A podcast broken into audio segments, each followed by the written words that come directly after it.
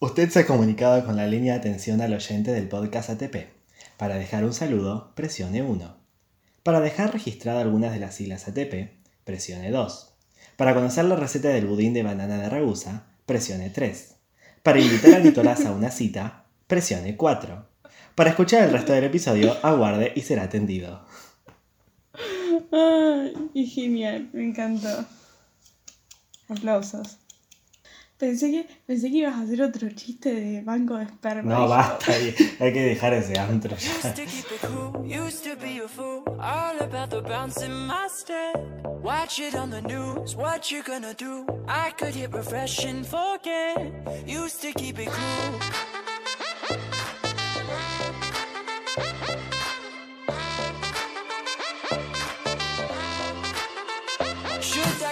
Bienvenidos a otro episodio de ATP, el podcast sobre los dos chicos que se ahogaron con el humo de las islas mientras hablaban durante 50 minutos a un micrófono. Mi nombre es Raúl y me acompaña mi amigo Nico desde la ciudad que siempre estuvo cerca. ¿Cómo andás? Hola muchacha, ¿todo bien? ¿Todo bien? Bien. Eu, no salió tan mal. No, no, no, vos también podés hacerlo, ¿viste? Sí. Sí, Si querés podés. Las mujeres también podemos hacer introducción. Las mujeres pueden ser conductoras. Así es, así parece. Bueno, entonces, ¿te ahogaste hoy? Tipo, estás como yo. Siento que es un déjà vu, ¿sabes? Que Rosario vive como en un loop de como todos los meses, como rebrote de casos, humo, una balacera, es como vivimos en un loop temporal. Eh, Dark no tiene nada que envidiarnos. Palm Spring no tiene nada que envidiarnos. Bueno, Palm Spring, para los que no saben, es la nueva película de, de Andy Samberg. Andy Samberg es el protagonista de Brooklyn Nine-Nine y tiene un, un grupo de comedia yankee, o sea, él lo integra, y que se llaman The Lonely Island y hicieron esta película, que es una comedia romántica que hace- yo siento que hace mucho que no se ven pelis así de satisfactorias, como que te dejan una sensación linda. Sí, yo creo que todas la- las rom-coms, el, el objetivo es como darte esa sensación linda y como, no sé, de calidez. Es como reírse un rato y decir como, ah, qué lindo. Creo que hace mucho que no sé una buena comedia romántica que logre su cometido. Y esta lo logra. Claro, es como, es como todo un nicho muy de, de los 2000, donde siempre estaban como los mismos actores. Tipo, siempre tenías a Sandra Bullock, a Jennifer Aniston, ¿entendés? como que... en- ah, ¿Cómo se llama este tipo?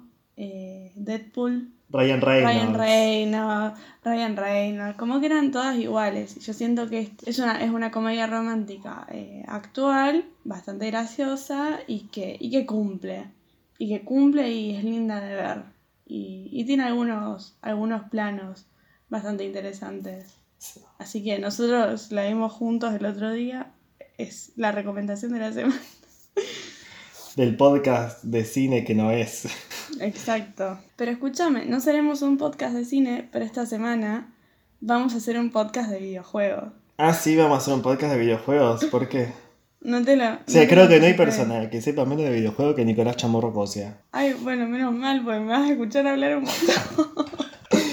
y esta sección se llama Ragu no videojuega. Contame, ¿de qué videojuego? va? Y creo que ya sé porque es el videojuego del que todo el mundo está hablando ahora. Y me hace. Eh, déjame hacer la introducción a mí. Porque es tipo lo único que voy a poder hacer. Hay un video. Es, es para. Total, la gente no escucha. Last of Us. Sí, bueno. ah. Ah, Hay un videojuego que salió en 2020, sí, que es muy, muy, muy famoso, que todo el mundo está hablando, no sé por qué, que se llama The Last of Us 2, que, según me informa por Cucaracha, es un videojuego de zombies, que... Ah, pará, voy a buscar en Wikipedia información. Ahora se voy a hacer. No, déjame que te cuente yo. Bueno, dale.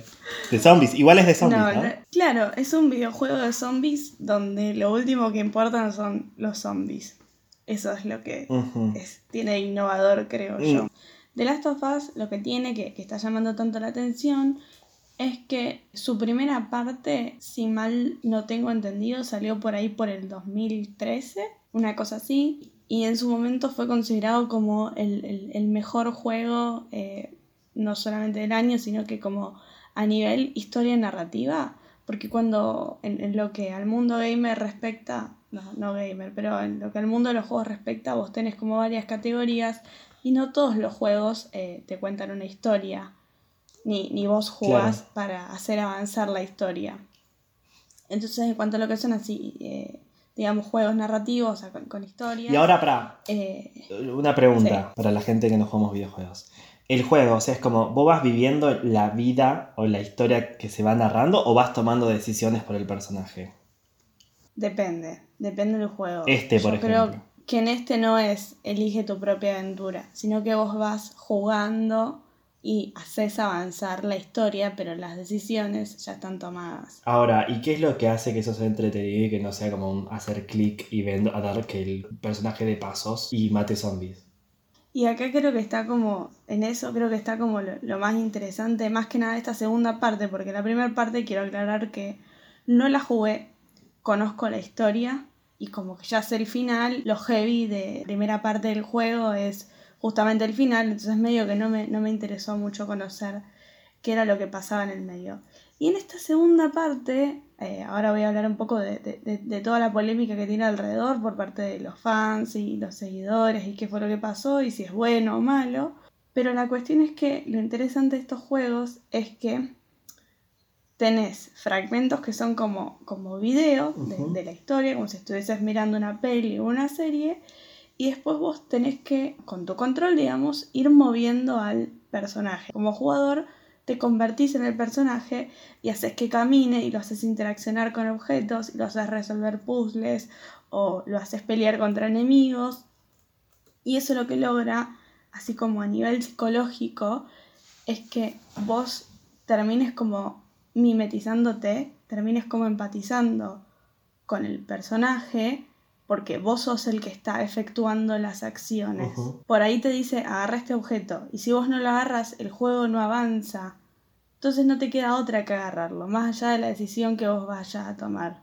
No, no, que eso es lo, lo que más me llama la atención, que por ejemplo lo, lo- lo comparo que yo con el Fortnite. Son juegos totalmente diferentes en el sentido de que me cuesta, me, me pregunto qué es lo que tiene de, de juego y no de, de como novela gráfica, donde vos Claro. haces avanzar la historia. Igual todo el mundo está hablando, así que supongo que de eso de eso. Sí, no, nunca lo- jugué un juego así, entonces hablo de- de- desde la ignorancia. No, lo que tiene es que como, como juego, juego, eh, digamos, no es la cosa más compleja del mundo. Tenés que resolver algunas cuestiones como cómo subir a lugares, o tenés que correr y escaparte de, de- de- de zombies o de enemigos, o justamente van apareciendo determinados tipos de zombies y tenés que ir matándolos, tenés arma, vas, eh, como decirte, mejorando tu arma, te tenés que curar.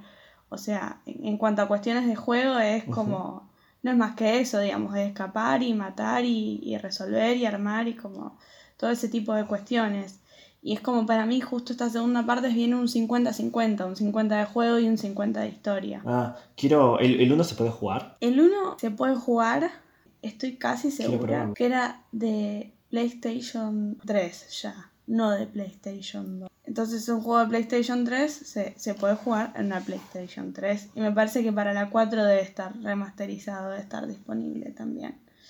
Eh, la cuestión es que este juego está a 60 dólares, está como a 7 lucas Barato. porque acaba de salir y porque hace 7 años que los fans lo vienen esperando, entonces como si bien yo tengo la Play, digo, me parece carísimo para que primero yo es un juego que dura entre 20 y 25 horas, yo voy a tardar yo tardaría, no sé, 48 jugándolo porque soy malísima y encima soy cagona. Y no es de terror ni en pedo, pero ni en pedo, nada más que tiene algún que otro jumpscare y como yo odio todo ese tipo de cosas, digo, bueno, no, no, no lo juego. Entonces, lo que descubrí, y ahora me, me- siento que me remetí en un nicho, ¿entendés? Como en una cosa así como...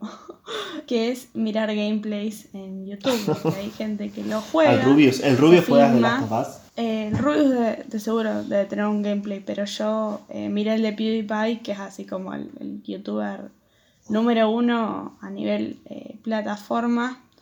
Eh, es el que más seguidores tiene, el canal que más seguidores tiene. Eh, a nivel mundial tiene 105 millones de suscriptores. Sí, eh, otro digamos hablar de PewDiePie, que es todo un fenómeno. Es un sueco que habla inglés y que ahora está viviendo en Japón porque no puede salir a la calle. La cuestión es que, que, nada, la verdad que lo que tiene esta parte 2 del videojuego es que tuvo un montón de polémica porque tardaron 7 años en sacarlo porque la historia realmente tiene una narración que es como constantemente con flashbacks. Y, y nada, todo lo que diga a partir de ahora va a ser spoiler del juego. Así que si alguien lo quiere jugar y, y, y no quiere escuchar todo O lo que si alguien quiere, si alguien tiene para pagar eh, 60 dólares y jugar el juego, tipo, puede irse. los dejamos ir.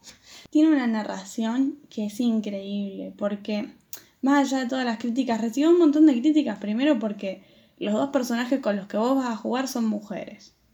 Y una de esas dos mujeres es lesbiana. Entonces ya tenés todo un, público eh, homófobo que, que digamos que, que se opuso ya desde el vamos por esa simple cuestión.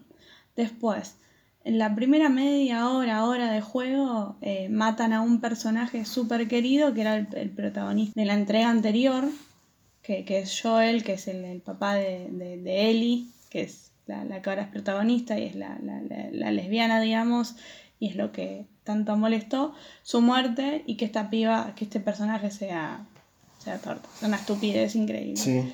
Eh, la muerte de Joel en realidad es un punto que es como más debatible. Yo no jugué el primero, pero es algo que eh, descontentó a mucha gente. Voy a ir al grano. ¿Qué es lo que tiene súper interesante esta segunda parte? Que vos, la primera mitad del juego, jugás siendo Ellie, buscando vengar la muerte de tu, entre comillas, padre, que era Sí. Joel. Y cuando llegás como al momento de encontrarte con la otra villana, digamos que es, que es Abby, Se enamora. que fue la que mató adelante tuyo eh, a, a tu padre, no, no se enamora. El juego hace un apagón y te despierta tres días atrás y jugás el juego desde la perspectiva de Ay, Abby. la villana. Y ahora como que la, la villana es la otra.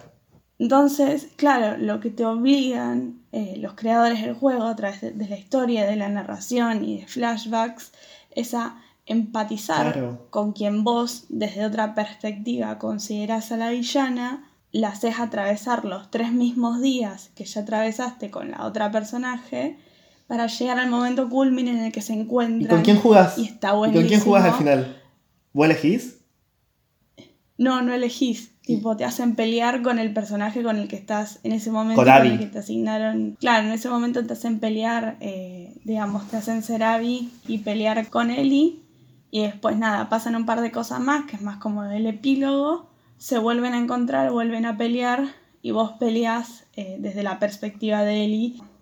Más allá de todas las cosas increíbles que tiene el juego a nivel gráficos, historia y todo, esta segunda parte tiene esa cosa de cómo te hacen jugar con, eh, con, con la moral y con, con esta cuestión de quién es el enemigo y quién no. Claro. al final como que se hicieron mal las dos. ¿Qué personaje se redime y qué personaje no se redime y pierde todo? Y el personaje ya había perdido todo. De repente vuelve a ganar como un propósito en la vida. Es muy interesante. Y ya les digo, si lo quieren ver, bueno, la verdad que son videos bastante largos, pero vale la pena verlo como uno ve una serie, eh, porque realmente es una historia muy interesante. Y si bien pierde esa magia de que no sos vos el que está jugando, mirar un gameplay, yo creo que, que, eh, la historia está tan buena que, que te hacen empatizar igual con, con los personajes y, y sentís que las decisiones son tuyas y sabes que estás decidiendo mal y, y Claro. nada, la verdad que me pareció un juego increíble. Y nada, todo esto porque lo terminé recién. No, me encanta eh, esto de, de que no hay buenos y malos. Más que nada, que Claro. creo que, qué sé yo, en las películas últimamente, estos últimos 10 años, como que empezamos a perder esto de quién es el bueno y quién es el mal y se empieza a jugar con que no hay buenos y malos, sino que todos tienen como algo de maldad. Pero como el videojuego creo que... Ahora que vos me contás esto, siento que cuando uno está acostumbrado a jugar al videojuego siempre es mucho más tangible y está como mucho más recalcado esta cuestión de los buenos versus los malos y que hay que luchar y hacer todo para matar al otro, que es el malo. Y acá que, que como Entonces, que haga lo que hace esta historia, que es como hacerte vivir de los dos lados. No, no hay héroes y villanos, me, me, me, me llama mucho la atención. Claro, y está buenísimo porque vos pasás más o menos, el juego dura, ya te digo, entre 20 y 25 horas. Entonces pasás las primeras 10 horas persiguiendo a un personaje y en la décima hora te switchean y te hacen jugar desde ese personaje y es muy gracioso ver cómo, como todos los jugadores están como, no, odio esto, odio jugar con este personaje, porque efectivamente ahora vos también lo odias y durante las próximas 10 horas tenés que aprender a quererla y empatizar con su historia y con lo que le pasó. Y me parece que llegás al final eh, sin, sin elegir un bando. Y ahora, en la primera parte del videojuego, ¿hace algo parecido? ¿O es algo novedoso de la segunda parte? No, creo que es algo novedoso de la segunda parte. Lo que tiene la primera parte, eh, que, que creo que fue lo que gustó tanto en 2013, es la construcción de dos personajes. Y ahora, de Ellie y de, y de Joel.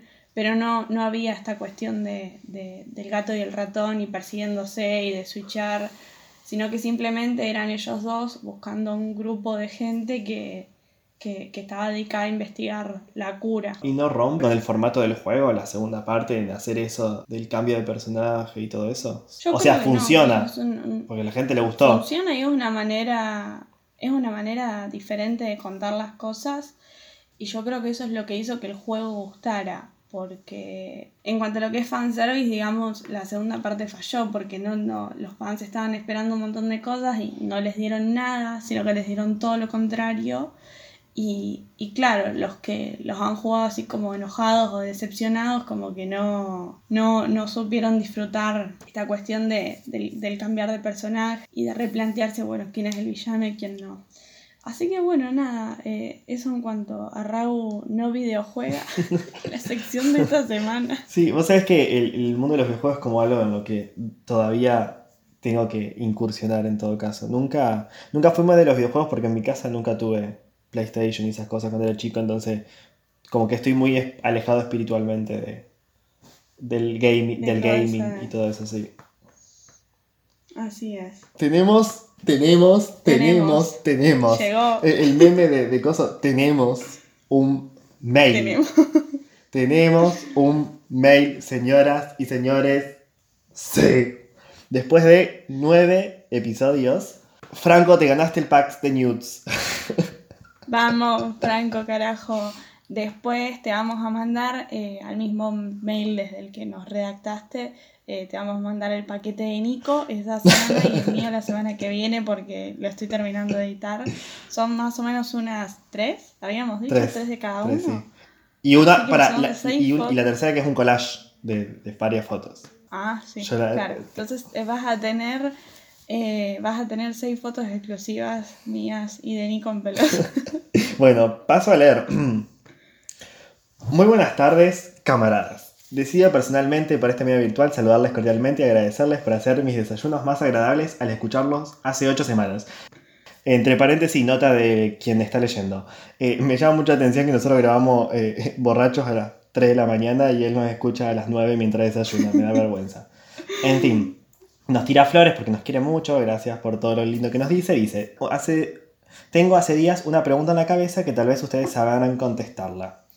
¿Existen fármacos sintéticos e inyecciones de serotonina o dopamina para uso humano? Y abro paréntesis de vuelta. Raúl, ¿qué es, es la serotonina y la dopamina? Bueno, son dos neurotransmisores que están como asociados con el concepto tan abstracto de la felicidad y el bienestar. Excelente. Él dice, bueno, si estoy triste, ¿puedo ir a la farmacia y comprar serotonina para sentirme mejor? ¿Qué consecuencias habría si me inyecto serotonina en la sangre? ¿Eso se puede? No, no se puede, ¿eh? Bueno, yo hice la tarea y sinceramente no tenía ni la más pálida idea. Él nombra dos, dos neurotransmisores en el correo, la serotonina y la dopamina. O son bastante conocidos, por ahí los han escuchado nombrar. La cuestión es la siguiente. La serotonina, como inyectarse, no es que no se recomienda, no se inyecta por una cuestión de que es tan pequeña, como en realidad como de todos los neurotransmisores, es tan pequeña la concentración que puede provocar grandes cambios, no solo a nivel anímico, sino a nivel funcionamiento general de- Claro. de- de- del cuerpo humano. O sea, está- pre- pregunto yo, que- eh, eh, Sí. ¿esos neurotransmisores eh, como estos est- están dando vuelta en, en la sangre? Claro, ya están, o sea, son sintetizados y recaptados por las células del sistema nervioso. Entonces, si uno, estoy hablando de la serotonina porque ahora voy a hablar de la dopamina, que es un caso distinto, pero digamos, si uno inyecta serotonina, eh, ya rompe con ese equilibrio y desbalancea demasiado la ecuación. Lo que hay para la serotonina, eh, que es lo que suele venir en, en los antidepresivos, es un inhibidor, o sea, algo que frena la recaptación de la serotonina. La serotonina provoca esta sensación de bienestar y de felicidad cuando anda dando vuelta entre las neuronas. Ahora, cuando las neuronas la agarran y la vuelven como a encapsular, Mm.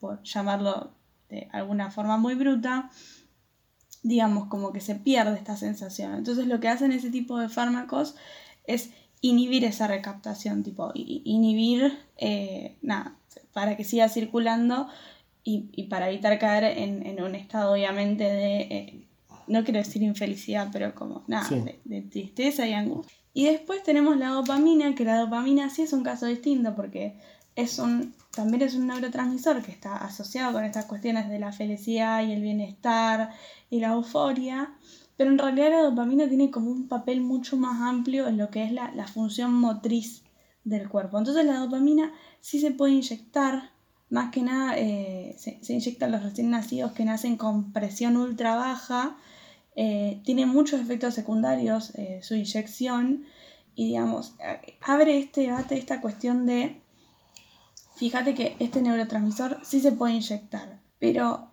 que la dopamina genere a nivel mental una sensación de, de felicidad y de bienestar, es como tan, son conceptos tan abstractos que no se pueden manejar así como así desde la química. Sí, es que en realidad, es que yo creo en realidad que pasa con todos, el amor, la felicidad, el odio, la tristeza, no son cosas que se puedan medir en términos biológicos. O sea, hay algo que- Claro. que, que todavía la ciencia no alcanza, creo yo, pero, pero escapa a, a lo- a- a las reacciones biológicas del cuerpo y a las reacciones químicas. O sea, no podemos explicar eh, enamorarse con, con neurotransmisores. O sea, nos quedamos cortos en la descripción. Porque aparte, eh, por ejemplo, enamorarse o estar feliz eh, es como, varía tanto de persona a persona. ¿entendés? Yo, por ejemplo, a mí me da felicidad, no sé, el silencio y la paz y la tranquilidad. Y hay gente que le da felicidad, la euforia y la locura y el estar activo y estar haciendo cosas. Entonces, como es algo tan subjetivo también, no, no recae nada más en una simple cuestión de, de- neurotransmisores. Claro. Ahora, para, para cerrar la pregunta de Franco y respondiendo como algo que también se habla mucho en películas, esta cuestión de la pastilla de la felicidad. No existe y no creamos que exista alguna vez. Claro, no, no, no, no. No existe y, y tampoco existen, o sea, y bajo el mismo concepto tampoco existen las pócimas de amor con él. Fuck. Igual en Shrek, Ni pod las de Shrek tampoco. la de Shrek tampoco, sentimos. Quiero inaugurar una sección yo también. Ay, no, Sí, dale. que se llama, eh, no le puse nombre, vamos a ponerle nombre en este momento, eh, famoso por A 15 ver, ¿de qué minutos. Famoso por 15 minutos. Haciendo referencia Famoso por qué Sí, se a- llama? haciendo referencia a la frase de Andy Warhol que dijo que en el futuro la gente iba a ser famosa durante 15 minutos y creo que vivimos en este futuro donde alguien se hace famoso en TikTok y desaparece a, la- a los meses o Instagram o lo que sea. Y nada, encontré algo que fue como un furor en algún momento de la década anterior o en el pasado y buscar ahora que ya no se habla más de eso, ¿qué fue? No sé, esta sección es para recordar a, a los famosos del pasado. Y inauguro... Me encantó. y sí, es una pavada, encima la encontré para el primero, pero yo te la tiro para que vos encuentres algo más interesante porque, no sé, de redes sociales vos sabés más que yo. Se me ocurrió esta sección porque estuve instagrameando a World Record Egg, el, el huevo del, del récord mundial. Del récord, sí. Creo que todos deben saber de Sí, qué sí, hablo, sí. pero en enero de 2019, hasta enero de 2019, la foto con más likes de todo el mundo, que era un récord Guinness, lo tenía eh, Kylie, Jenner, Jenner. con alrededor de 18, mi- 18 millones de likes.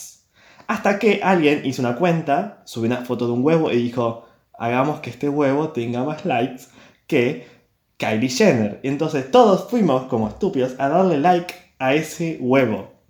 Porque somos unos estúpidos. Y así, al día de hoy, luego de un año, creo que en un par de semanas completó los 18 millones.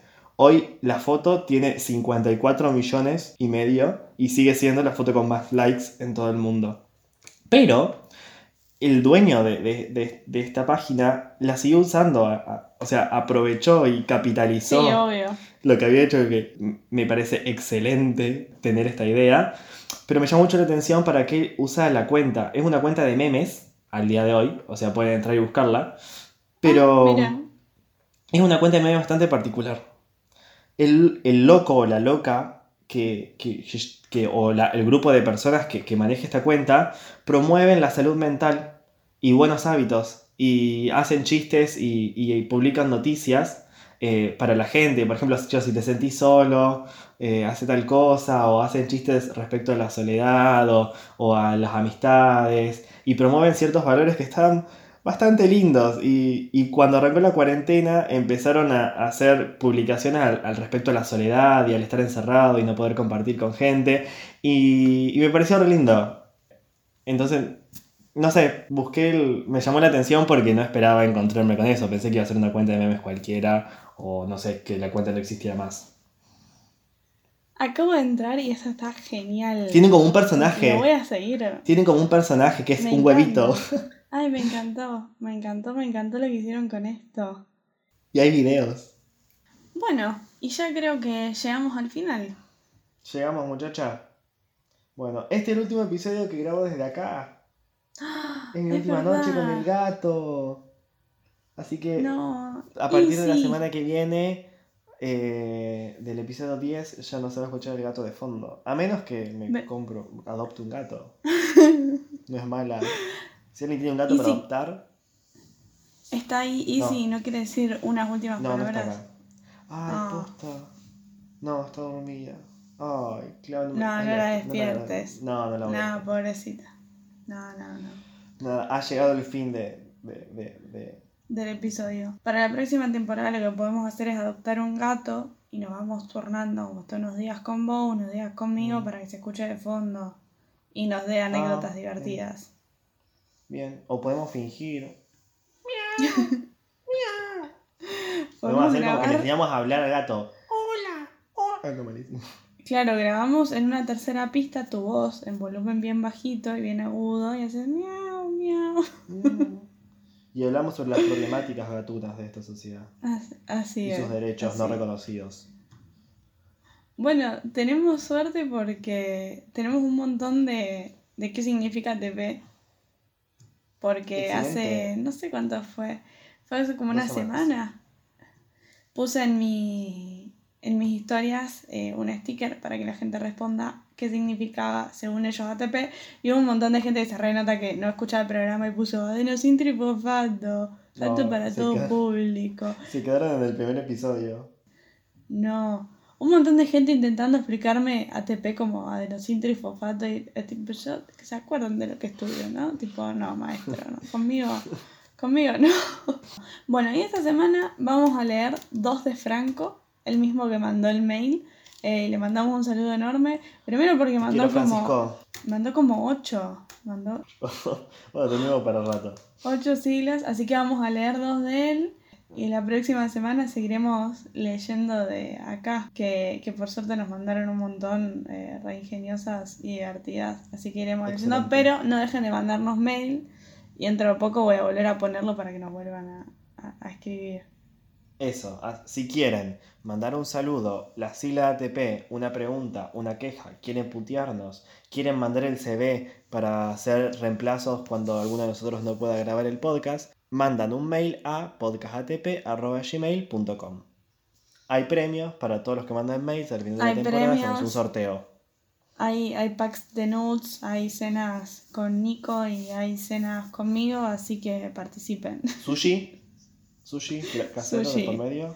sí. Yo hago sí, tarta sí, de sí. zapallito, Raúl hace sushi. Planazo. Totalmente, totalmente. Yo diría que yo, yo estaría participando. Sí. Tipo, si no saben qué escribir, porque decían que pongan hola, saludos, punto, chao. Va a ser gracioso igual. Claro. Para, para partici- Ahora, participar mire, del sorteo, punto. Franco se Hasta ganó un pack de nudes. Increíble.